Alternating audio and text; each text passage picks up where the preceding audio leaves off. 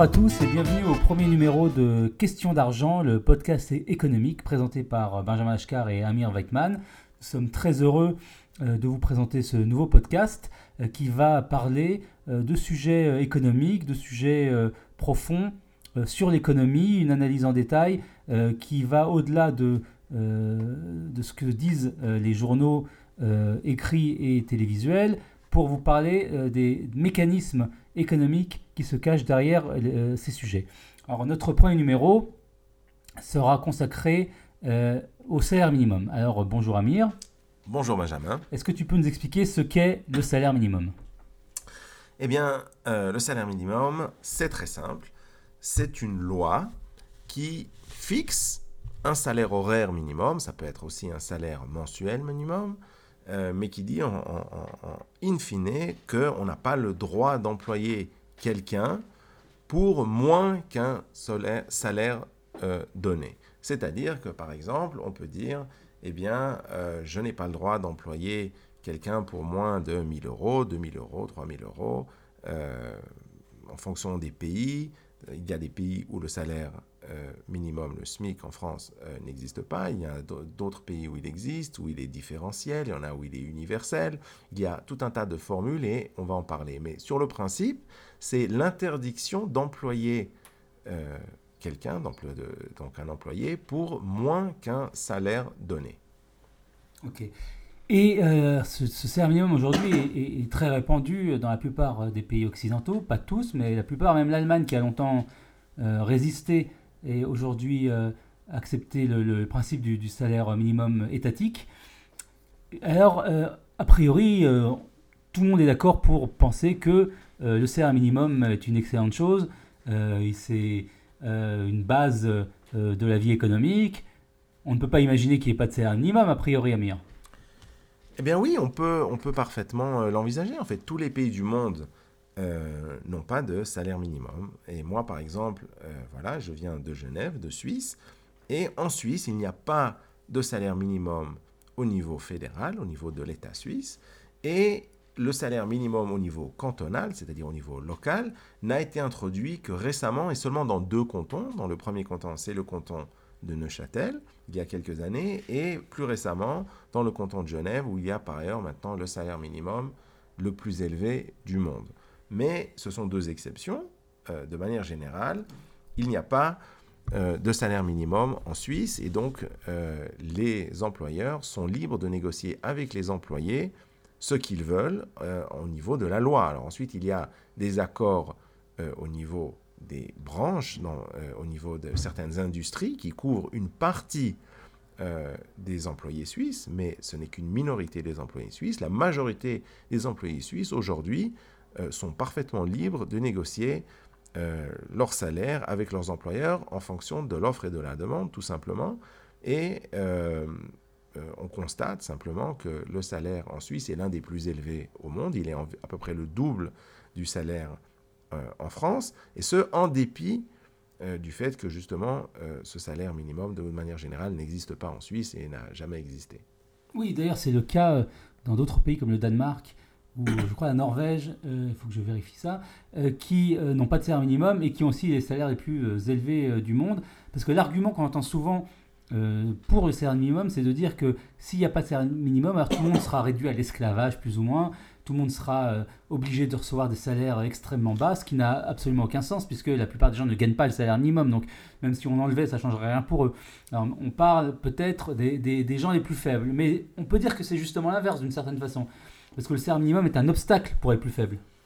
Alors complètement. Euh, ce que, ce que dit euh, la, théorie économique. D'abord, je pense qu'il faut peut-être revenir peut-être un, pas en arrière euh, et justement discuter euh, peut-être simplement de ce que dit, la, de, ce que dit simplement la théorie économique. Ben, la théorie est très simple. sur le principe, l'emploi est un marché, comme n'importe quel marché, qui est soumis aux règles de l'offre et de la demande. Et par conséquent, plus le salaire va être élevé, plus il y aura de demandes de salaire, donc plus il y aura des gens qui voudront travailler à un salaire plus élevé, évidemment. D'un autre côté, plus l'offre deviendra faible, c'est-à-dire euh, euh, plus euh, un employé va demander un salaire élevé, bien moins il y aura d'employeurs qui seront prêts à payer tout simplement ce salaire. Donc on arrive à toujours un, un niveau d'équilibre où certains emplois sont rémunérés à, une, à un niveau X, on va dire. Maintenant, du point de vue de nouveau de la théorie économique, quand on fixe un salaire minimum qui est au-dessus de ce niveau X pour un, pour une, pour, pour un emploi quelconque, eh bien, il ne devient plus intéressant pour euh, l'employeur eh d'employer quelqu'un euh, parce que simplement ça ne lui vaut pas la peine. pour, pour, dire la chose clairement, quand on emploie quelqu'un, quand une entreprise euh, embauche un employé, c'est pour gagner de l'argent, c'est pas pour lui donner un salaire. Ça, c'est la conséquence. Mais le but, d'employer quelqu'un, c'est pour avoir des revenus supplémentaires dans l'entreprise. Donc à partir du moment où l'employé génère moins de revenus que ce qu'il coûte, il n'y a aucun intérêt à l'employer. Ce qui veut dire que les gens qui sont les plus faibles, c'est-à-dire ceux qui ont les compétences les plus basses, euh, souvent des jeunes euh, en début de carrière ou des gens qui sont peut-être handicapés, euh, physiques ou mentaux, et qui donc ont des problèmes à, être plus efficaces que les autres, se retrouvent exclus du marché du travail et ce, alors que justement, le plus important pour trouver un emploi de nos jours, c'est d'être déjà dans le marché du travail. C'est-à-dire que peut-être qu'ils gagneront moins au début, mais ils vont acquérir des compétences, ils vont se faire des relations, euh, ils vont s'améliorer et ils vont pouvoir ensuite, évidemment, augmenter leur salaire. Personne ne reste au même salaire toute sa vie. Absolument, complètement, euh, euh, c'est une évidence, on le sait tous, chacun dans notre propre expérience personnelle. évidemment, moi j'ai voilà, 46 ans aujourd'hui, quand j'ai commencé euh, mes premiers emplois, ça fait déjà de nombreuses années, eh bien j'ai gagné euh, très peu parce que simplement, voilà, je suis arrivé sur le marché du travail sans aucune euh, expérience professionnelle par définition, hein, puisque je, commençais. Et par conséquent, je ne savais pas faire grand-chose et donc c'était normal et naturel que mon premier employeur me paye peu. Mais moi, j'étais content de recevoir un salaire même bas parce que ça m'a permis de mettre le pied à l'étrier. Euh, de pouvoir commencer, d'acquérir justement ces compétences dont tu parlais fort justement. Et avec le temps, eh bien voilà, j'ai avancé et j'ai acquis des compétences et j'ai justifié un salaire considérablement plus élevé, ce qui est normal, c'est ce que tout le monde fait en fait. Donc en fait, un salaire minimum qui est trop élevé euh, nuit aux plus faibles, les oblige à se retirer du marché du travail. Alors ils sont pas chômeurs, ils sont justement pas comptés comme chômeurs parce qu'ils cherchent même pas d'emploi.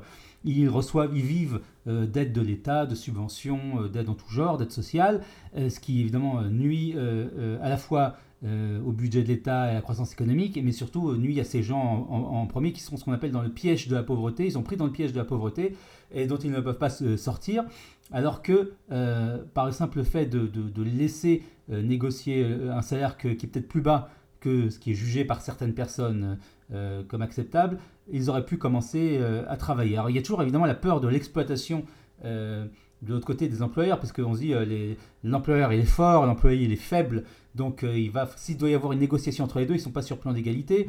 C'est forcément l'employeur qui a le, le, haut de la main, le, dessus. le dessus, et qui va imposer à l'employé qui cherche désespérément à travailler un salaire beaucoup plus bas que ce qu'il pourrait recevoir normalement. Mais là encore, euh, on peut dire que ça dépend. Ça dépend d'abord, avant tout, euh, de la situation du marché du travail. Ben oui, alors tout à fait. Donc, euh, parce que simplement, de nouveau, le marché du travail, c'est un marché comme n'importe quel marché, et par conséquent, c'est complètement circonstanciel. En d'autres termes, quand on est dans une période de dépression économique, par exemple, eh bien, oui, le, fait d'avoir des salaires élevé représente un véritable problème pour euh, beaucoup d'employeurs parce qu'ils ne peuvent simplement pas se permettre, euh, euh, en période de, contraction économique, hein, ils ne peuvent pas se permettre de payer des salaires significatifs.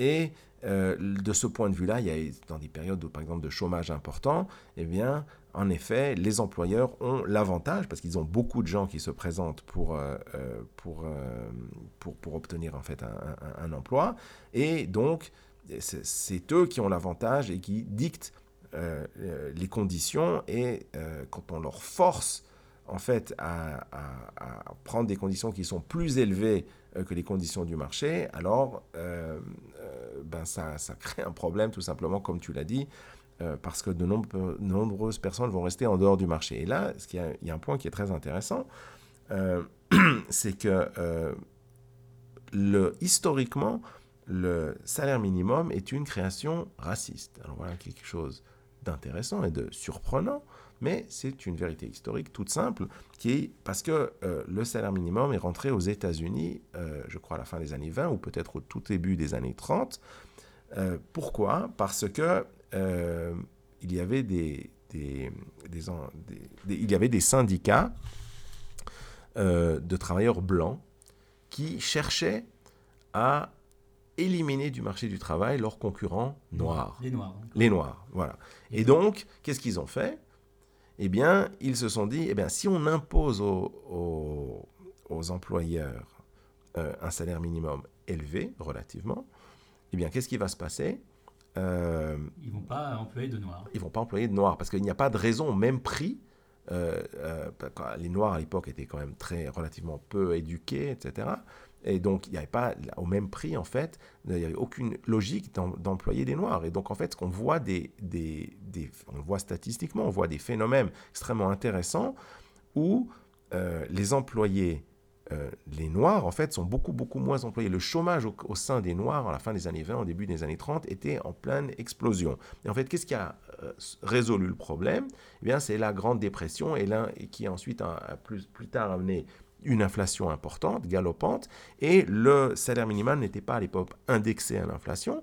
Et donc progressivement, à cause de l'inflation, la valeur réelle du salaire minimum a beaucoup baissé jusqu'à ce qu'il est devenu en fait plus significatif. Et là, on voit très très bien que justement plus euh, euh, le salaire réel, en fait, le salaire minimum réel avait baissé, plus les Noirs sont retournés sur le marché du travail jusqu'après la Deuxième Guerre mondiale, où là, de nouveau, le salaire minimum est remonté significativement, et cette fois-ci, il a été indexé à l'inflation. Et là, de nouveau, on voit un, retour euh, euh, très important du chômage chez les Noirs. C'est un premier exemple. Un deuxième exemple, c'est en Afrique du Sud. La même chose, les Blancs ont instauré un, salaire minimum élevé pour exclure en fait les Noirs euh, du marché du travail, et ça marche ça marche. Parce que, de nouveau, quand on a, il y a un, salaire qui est imposé euh, par l'État, euh, qui est élevé, un salaire minimum, eh bien, l'employeur, qui de toute façon a le choix, peut se permettre de toute façon de prendre en fait le meilleur des employés. Et les employés les plus faibles sont ceux qui sont exclus de manière euh, terrible et dramatique pour eux du marché du travail. Alors, on a vu que le, salaire minimum, quand, il est, trop élevé, crée euh, du chômage ou en tout cas exclut les gens du marché du travail.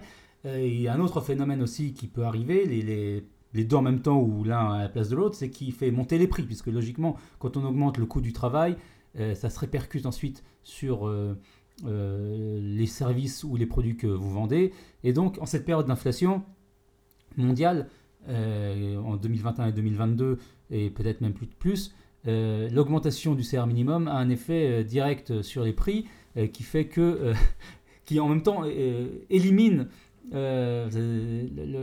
l'augmentation du salaire minimum, c'est-à-dire que le, pouvoir d'achat est rongé par, par cette hausse qu'il a lui-même créée ce qui est l'absurdité donc bien connue de, l'augmentation des salaires dans les négociations politiques. On l'a vu d'ailleurs dans les années 70, c'est exactement la cause de ce qui a créé la stagflation, c'est-à-dire à la fois la stagnation économique et l'inflation. Euh, on, augmentait les salaires, ce qui les prix, ce qui fait qu'on augmente encore plus les salaires, ce qui augmentait encore plus les prix, et ce qui a créé un chômage de masse en même temps.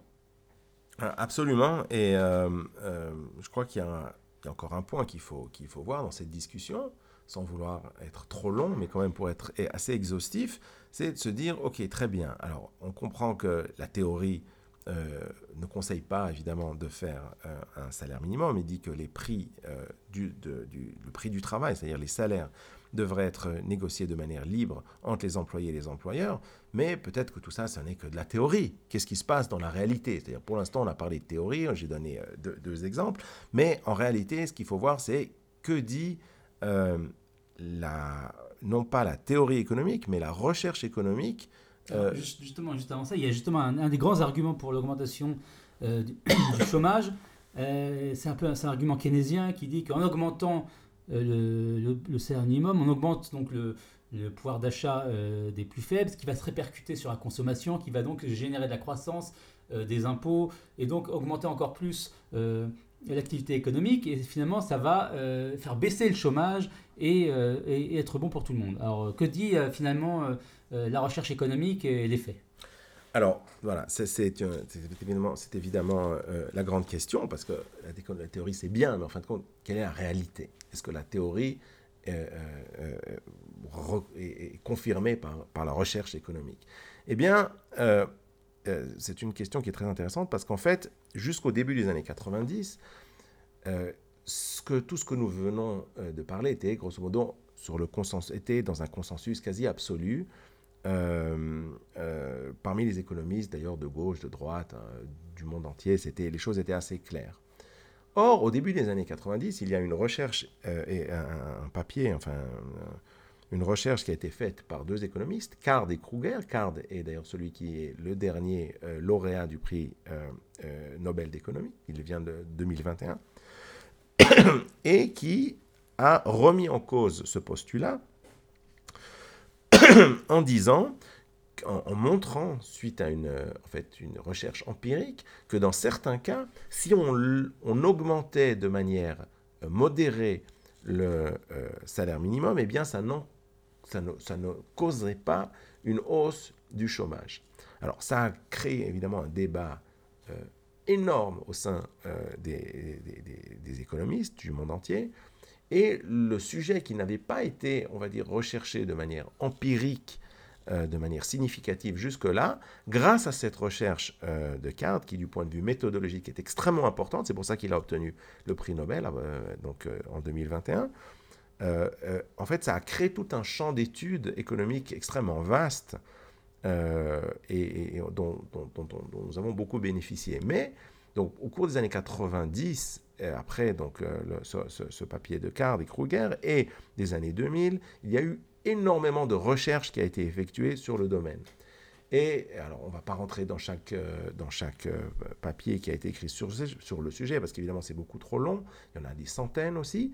Mais ce qu'il y a d'intéressant, c'est qu'il y a un, euh, un livre qui a été écrit, je crois, en 2009, par deux économistes américains du nom de Neumark et Vacher, et que je vous encourage tous à aller rechercher sur Google. Vous pouvez chercher en anglais Neumark, Vacher et Minimum Wage, vous trouverez tout de suite.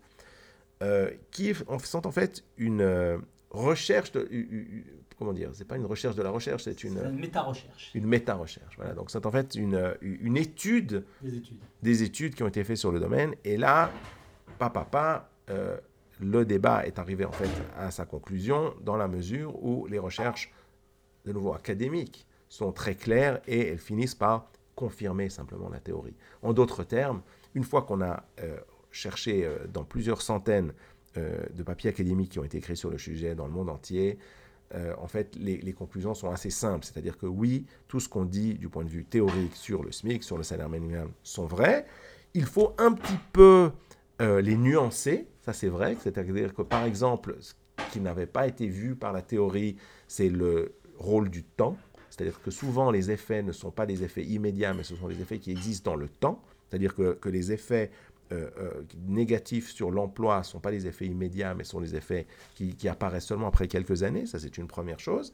Une deuxième chose, c'est que les effets sont plus complexes que ce qui avait été, euh, ce qui avait été conçu à la base. C'est-à-dire que dans certains cas, on n'observe pas de, d'effets négatifs sur l'emploi, mais d'effets sur la qualité du service. il y a, une recherche extrêmement intéressante, par exemple, euh, qui a été faite aux États-Unis euh, dans des restaurants, pour voir si euh, l'augmentation du salaire minimum avait des effets adverses sur le nombre de restaurants, sur l'emploi dans les restaurants, etc. Ils n'ont pas trouvé d'effets adverses. En revanche, qu'est-ce qu'ils ont, oui, trouvé ben, Ils ont trouvé que, par exemple, le niveau de saleté dans les restaurants avait augmenté.